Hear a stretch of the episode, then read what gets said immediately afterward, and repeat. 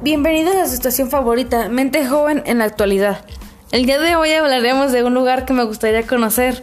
Mi nombre es Ana Karen Ávila y les hablaré de Jerusalén, que es una ciudad de Oriente Próximo, situada en los montes de Judea, entre el mar Mediterráneo y la ribera del norte del Mar Muerto.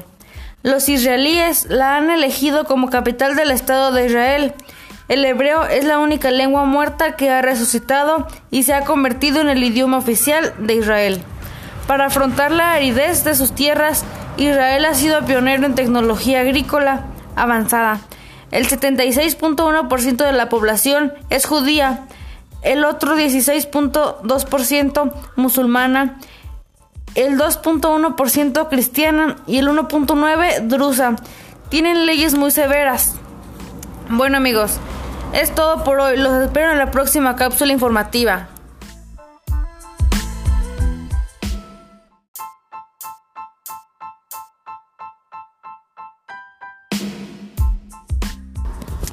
Hola queridos radioescuchas, bienvenidos a su estación favorita Pensamiento Joven en la actualidad.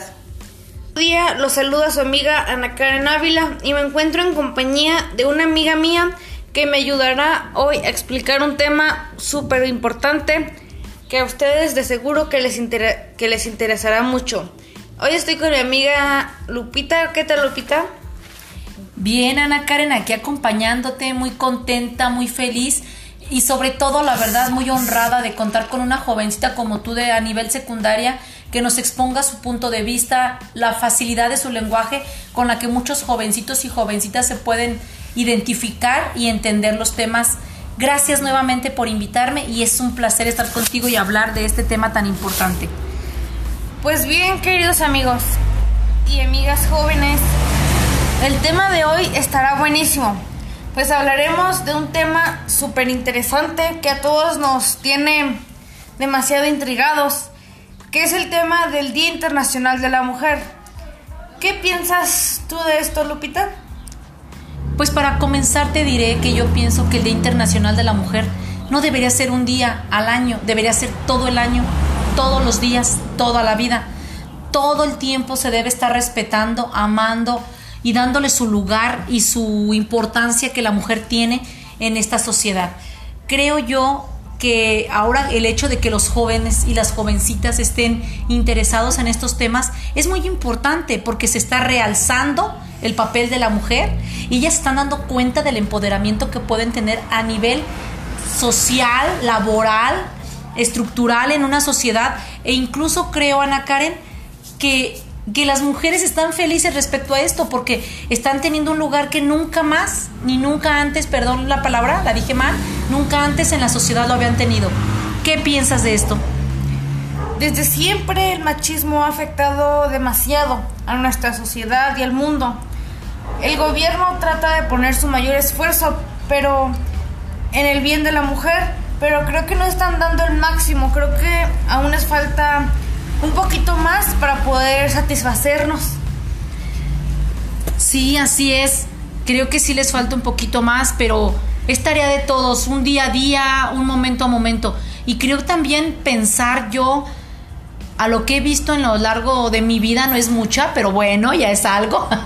este, como te comento, Ana Karen, en este tiempo que tengo, creo que si educamos desde casa, no tenemos que dejarle toda la responsabilidad al gobierno, ya que todo lo queremos culpar al el agua por la luz, por esto, por lo otro. Sí, yo lo entiendo. Muchas de las veces sabemos que en manos del gobierno está mejorar nuestra situación, pero en un tema como el machismo, como el Día Internacional de la Mujer, que tenemos que erradicar machismos y malos pensamientos en contra de una mujer, creo que podemos comenzarlo desde casa, ¿no lo crees, Ana Karen?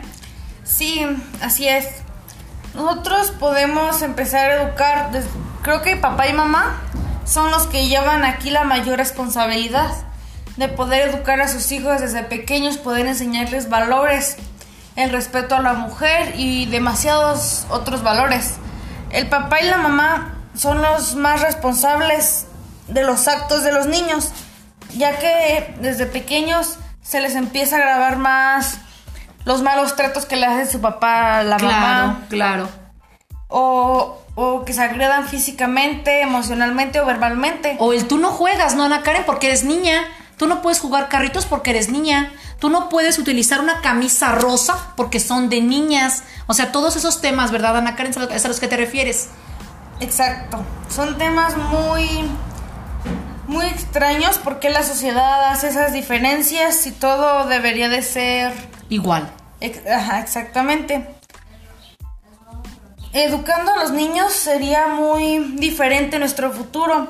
Podríamos tener muchas mejores generaciones. Bueno amigos, tenemos tarea en casa con nuestros hijos. Educar para tener un futuro mucho mejor. Me despido esperando que mañana nos escuchen con un nuevo tema. Muy bien, Ana Karen, hasta luego. Solo juntos podremos salir del machismo y de esta sociedad corrupta en contra de la mujer. Pero eh, amigos, espero que se hayan divertido tanto como nosotros y se hayan adentrado mucho en el tema del feminismo, del Día Internacional de la Mujer, de lo positivo que es ser mujer en el buen sentido. Hasta pronto amigos y los espero nuevamente en otra edición.